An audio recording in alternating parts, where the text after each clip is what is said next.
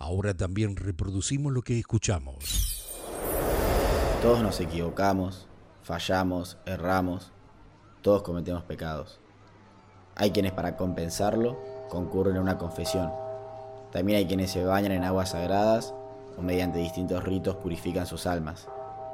O simplemente hay quienes con un perdón y posterior accionar dan por solucionado el tema. ¿Vos identificaste todos tus pecados? No voy a juzgarte. A través de distintas historias recorreremos estos transgresores de nuestra moral que nos acompañan día a día. Mi nombre es Juma La Maquia y esto es una producción de Backup. La voz es lo primero que se olvida uno de alguien. Por eso necesitamos tener a mano una herramienta para restaurar esa información original. Hola, ¿qué tal? Nos encontramos nuevamente. Voy a intentar que nos llevemos bien en los próximos minutos, ya que vamos a hablar de la ira. Seguro ya pensaste qué fue lo último que te provocó ira, te entiendo. Pero enojarse, aunque sea a escalas grandes, no es siempre este pecado capital. La ira se caracteriza por ser una emoción descontrolada y desordenada de odio y furia, alimentando la venganza y el resentimiento. Las creencias religiosas y políticas pueden conducir a la ira, deseando el mal en el otro. No, grieta es otra cosa. La intolerancia hacia otros por motivos de raza lleva a la discriminación a través de la ira y por último también se pueden encontrar homicidios y genocidios derivados de este pecado. La ira es el único pecado capital que no se relaciona necesariamente con el egoísmo o el interés personal.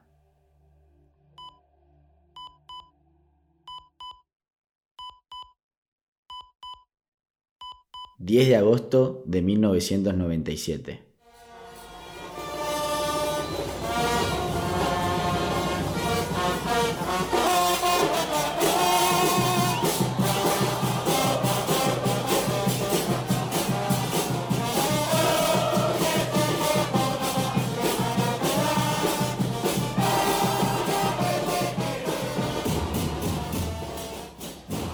fútbol argentino, acompañado de su pasión exagerada y un peso popular importantísimo, le abrió las puertas a los espacios políticos para que hagan su base allí, a negocios personales entre ellos mismos y el sector privado, a una posición social de muchos sectores que se identifica específicamente con algunos colores, muchas veces el que toca. Negocios internos que nada tienen que ver con el fútbol, pero que en realidad el negocio es el fútbol. La puerta perfecta a las masas populares que defienden los intereses de los más poderosos, porque la pasión por el fútbol es otra cosa. Si lo estás descubriendo ahora, te cuento que así es este gran negocio en todo el mundo. Los enfrentamientos entre barra bravas es una de las manchas más grandes que lleva encima el fútbol argentino y aún no podrá borrarla, aunque los estadios se jueguen a canchas vacías. Porque además, no son solo entre distintos equipos, sino que defendiendo los mismos colores también sucede. La organización Salvemos al Fútbol lleva el conteo de muertes por violencia en el deporte más popular de nuestro país, y registrando la última en enero del año 2021, el número total de víctimas es de 339, dando inicio a esta tragedia en el año 1922 la mayoría de estos casos se encuentran impunes y en muchos la responsabilidad es dirigida a fuerzas policiales y dirigentes. Desde el año 2013 y a raíz del asesinato de Javier Jerez, hincha de Lanús, en un enfrentamiento con la policía a las afueras del Estadio Único de La Plata, se determinó por decisión política que el público visitante tenía prohibido asistir a partidos de fútbol y desde entonces nunca más volvieron solamente se permitió en algunas provincias, quienes hacían cargo de todo, y por algunos partidos, amistosos, Copa Argentina, alguna Copa Internacional, o en enfrentamientos de clubes grandes con otros más chicos del interior del país, en el que se inventó la figura de público neutral. La Previde, Agencia de Prevención de la Violencia en el Deporte, sustituyó al COPROCEDE, Comité Provincial de Seguridad Deportiva, ambos creados por el Ministerio de Seguridad de la provincia de Buenos Aires. La Previde tiene como funciones controlar el estado, las condiciones y el uso de establecimientos deportivos y fomentar y asegurar la seguridad en los eventos.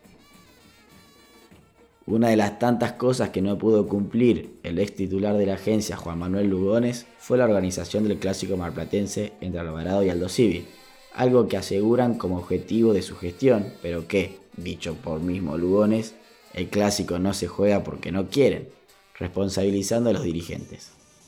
El actual titular de Aprevide es Gustavo Gómez. Pero este partido, por alguna razón, es el único que está prohibido jugarse en todo el país 10 de agosto de 1997. Esta fecha corresponde al último encuentro disputado entre el Club Atlético Alvarado y el Club Atlético Aldo Civi, dos de los equipos más importantes de la ciudad de Mar del Plata. Ambos se enfrentaron en cancha de River, algo inapropiada por su cercanía al barrio Centenario, identificado con Alvarado. Corría la decimosegunda fecha del torneo de la Liga Marplatense de Fútbol, y el Torito llegaba como líder de la misma. Por su parte, Aldo lo hacía con un equipo en su mayoría integrado por pibes, ya que los profesionales del plantel se encontraban realizando la pretemporada de cara al Nacional B. El partido ya tenía incidentes antes de su comienzo, hinchas presentes habían herido a dos policías que tuvieron que ser hospitalizados. La pelota comenzó a rodar, como se pudo, con un ambiente que invitaba a que la atención estuviese fuera del campo de juego. Partido parejo, algunas situaciones por ambos lados, pero que solo duró 30 minutos. En ese momento, un grupo de la hinchada Aldo Civi intercambió insultos con sus pares de Alvarado en uno de los codos de la cancha. Dos personas tomaron la decisión de saltar el alambrado para que los insultos pasen a las manos, y el grupo grande del resto de hinchas se hizo presente en lo que ya era un ring y automáticamente hubo respuestas con gases lacrimógenos. Todo indicaba que no había vuelta atrás. El árbitro de aquel cotejo, el señor Jorge Di Salvo, cita a los jugadores y los resguarda en el vestuario. El enfrentamiento entre hinchas siguió horas afuera del estadio por las calles marplatenses, con la policía intentando apaciguar la situación, que era incontrolable. De todas maneras, les aseguraron a los protagonistas del juego que las garantías estaban dadas para seguir, pero Aldo Civi decidió no continuar. Por eso mismo, tras dar por finalizado el partido, se le dio por ganado a Alvarado por 1 a 0, y a la siguiente fecha pudo gritar campeón. Charlie Arias, que en aquel entonces era uno de los tantos pibes que daban sus primeros pasos en el tiburón, recuerda aquel momento de esta manera. Los, clásicos, más que nada en inferiores, se vivían de una manera diferente. Teníamos partidos importantes. Yo como me tocó jugar inferior en Aldo Civi, eh, en la categoría mía teníamos partidos importantes contra Kimberley, Independiente, Quilmes. Eran partidos que sabíamos que enfrentábamos a los, a los mejores de la categoría. Pero eso era solamente el día previo, a esos partidos. Pero el clásico con Alvarado era toda la semana. Ya estar con esa adrenalina, esas ansias de, llegar a la hora de entrar a la cancha, de jugarlo y, de tratar de hacer las cosas lo mejor posible. Y con respecto a la primera división, me tocó jugar un clásico solo, que por suerte o por desgracia fue el último, en cancha de River, año 97 también fue la, semana previa fue de mucha ansiedad, sabíamos que íbamos a ir a una cancha difícil que era la cancha de River, con toda la, gente de Alvarado ahí muy cerca. Eh, y se trabajó de la mejor manera para ir a buscar un buen resultado. Eh, lamentablemente, bueno, los minutos que se pudieron jugar fue un partido muy parejo, trabado. Eh, ellos tenían un plantel con muchos jugadores de experiencia, nosotros éramos todos jóvenes, más allá de que después la mitad de ese plantel de, titulares firmó contrato con Nacional B y no pudimos disputar más el torneo local. Ese partido fue, como te dije, especial por ser el primero que nos tocaba a la mayoría de Aldo Civi jugar en primera, un clásico, y desgraciadamente el último, porque de ahí después creo que no se disputó más, por lo menos en forma, de la forma que se disputó ese, con la gente, con las dos hinchadas. Eh, y como te decía, los primeros minutos fueron trabados, eh, muy disputado el partido, dos planteles muy buenos, con buenos jugadores, buena gente, tengo amigos de ambos lados. Eh, y lamentablemente a los 20-25 minutos se suspende por, por incidentes. Después a la dirigencia no se le daban las garantías necesarias como para seguirlo, para continuar el partido y bueno, la dirigencia decidió que no se presentaba, que se retiraba, eh, incluso le dieron los puntos a Alvarado, si no mal no recuerdo. Eh, pero bueno, son cosas de fútbol. Nosotros fuimos a jugar un partido de fútbol, se desataron los incidentes y lamentablemente bueno, nos quedamos con las ganas. Era el primer clásico de muchos de nosotros, de, por lo menos del plantel juvenil que tenía Aldo Civi en ese momento, y nos quedamos con muchas ganas de, disputarlo eh, adentro de la cancha. Después podés ganar o podés perder, pero bueno, las ganas de jugarlo estaban. Eh, Alvarado tenía un plantel muy bueno, incluso creo que ese año sale campeón.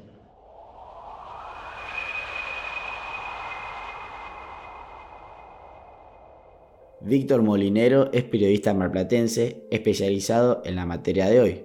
Nos cuenta un poco qué significa este partido para la ciudad. Cuando el clásico se jugaba en la década del 90, eh, generaba una expectativa que hoy por ahí el fútbol marplatense ya no tiene, el torneo local. Tengamos en cuenta que por, por fuera del ámbito de la liga se enfrentaron apenas cuatro veces, dos por el torneo del interior y dos por aquella plaza que Aldo Civi ganó a Alvarado para jugar el Nacional B. Pero cada vez que, que Aldo Civi y Alvarado estaban frente a frente por el torneo local, la expectativa era mayúscula en la ciudad.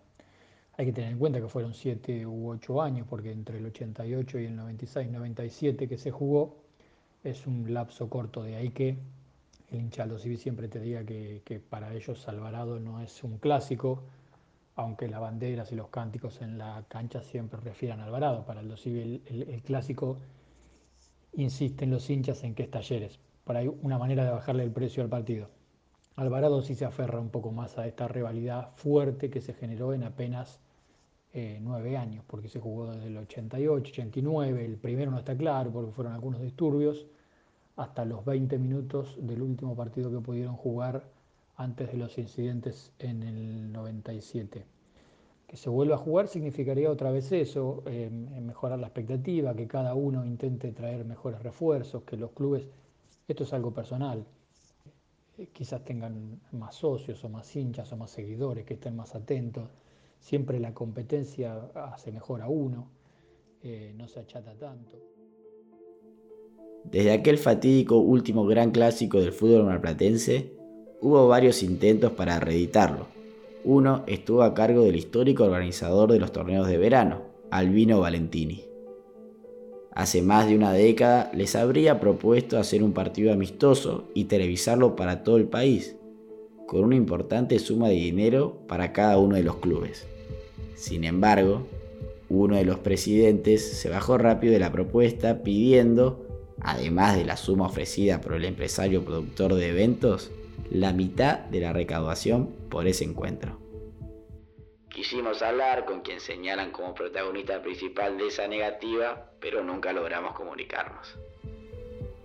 La única manera de que se realice el clásico es por la vía oficial, que Víctor nos detalla con claridad.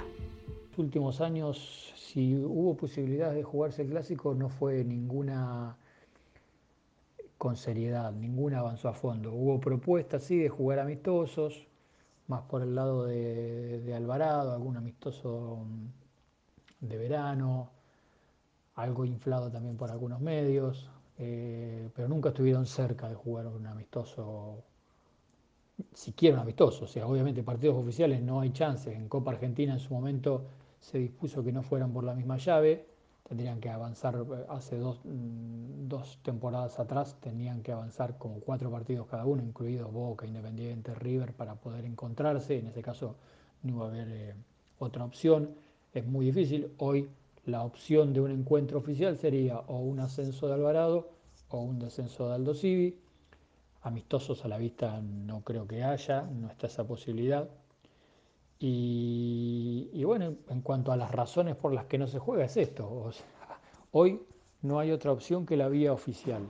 Para ello tienen que estar emparentados en categorías. Hace un par de años estaban más lejos, hoy Alvarado está en crecimiento, está tratando de afianzarse en la Primera Nacional. Aldo Sigue es una etapa que, que, superó, que estuvo, jugó, acredita más de, más de 15 temporadas en la máxima categoría del ascenso. Hoy está tratando de afianzarse, en primera. Sabemos que no es fácil. Sabemos que esto de la cantidad de equipos se va a ir achicando y en algún momento Aldo Civi eh, también le va a costar eh, poder mantenerse. O sea que oh, hoy la chance es un cruce de Copa Argentina, un ascenso de Alvarado, un descenso de Aldo. De momento mm, no se ve tampoco la posibilidad de un amistoso para que se vuelva a ver el clásico. Así que habrá que seguir esperando.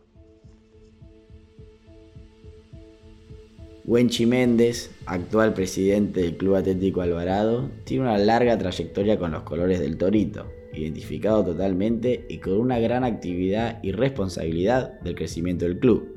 Recuerda en su memoria el siguiente clásico. Bueno, de los partidos, de los clásicos con Aldo Civi, recuerdo casi todos, creo que no me olvido de ninguno, pero el que más me emocionó fue uno que jugamos en, el año 93, que terminó en empate 1 a 1 con un gol de, Javier Piso, que es mi amigo y es mi ídolo, jugando, jugando de tres, porque él era tres, este, un partido que estaba muy pero muy peleado y bueno, y hay un gol de Javier que termina trepado al alambrado que no sé cómo no, no se vino todo abajo. Obviamente juega un papel fundamental entre los protagonistas que deben tomar las riendas de la organización de este partido. Después, más que nada, creo que la decisión es política de volver a, jugar un, partido entre ambas instituciones. Eh, desde que yo estoy en la presidencia siempre, siempre lo he intentado por todos los medios y por distintos motivos que no son precisamente dirigenciales no se ha dado hasta el momento. Pero yo creo que no hay ningún tipo de inconveniente, que ya pasó muchísimo tiempo y que, bueno, que aquellos, aquellos hechos que en su momento determinaron que no nos volviéramos a enfrentar, este, ya han pasado, ha pasado muchísimo tiempo, eh, hay muchas inclusive esas personas que ya no están entre nosotros, Así que creo que se podría hacer este, de, un momento a otro, que es una cuestión de decisión y que efectivamente se puede hacer. Con muchas ganas y esperanza de que se pueda lograr, marca ciertas cosas necesarias para que esto sea posible. Y los aportes que se deberían hacer de ambos clubes es, este, es tratar de poner, eh, de poner este, la mejor voluntad con nuestra gente y, en definitiva este, convencerlos que se trata simplemente de un partido de fútbol. Eh, en determinado momento hubo también una iniciativa por parte de las dos hinchadas que se juntaron como para hacerlo. O sea, yo eso lo veo como absolutamente probable. Creo que es una cuestión de decisión y bueno, Alvarado obviamente está a disposición para, para jugarlo en el, momento que, se pueda jugar.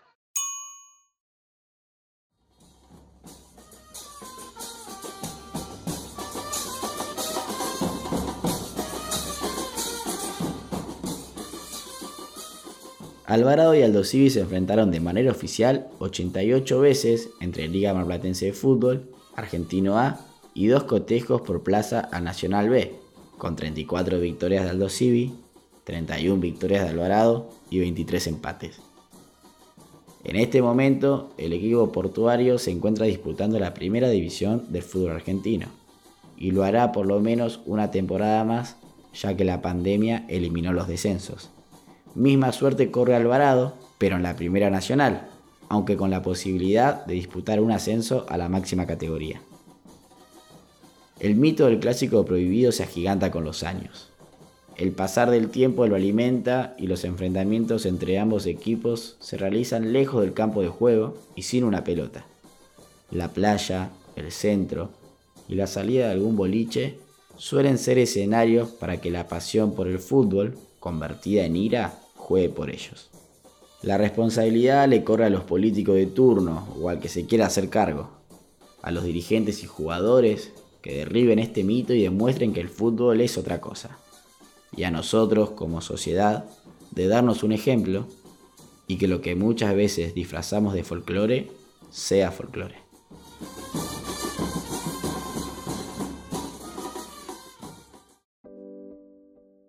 Nos escuchamos en el próximo episodio de Pecados, en la próxima historia. Mi nombre es Juma La Maquia y esto es una producción de Backup. Te invitamos a seguirnos en las distintas plataformas de reproducción de podcast y redes sociales. Escribinos a podcast.backup.com.ar. Directora Albertina Márquez. Coordinador de contenidos Marcelo Díaz.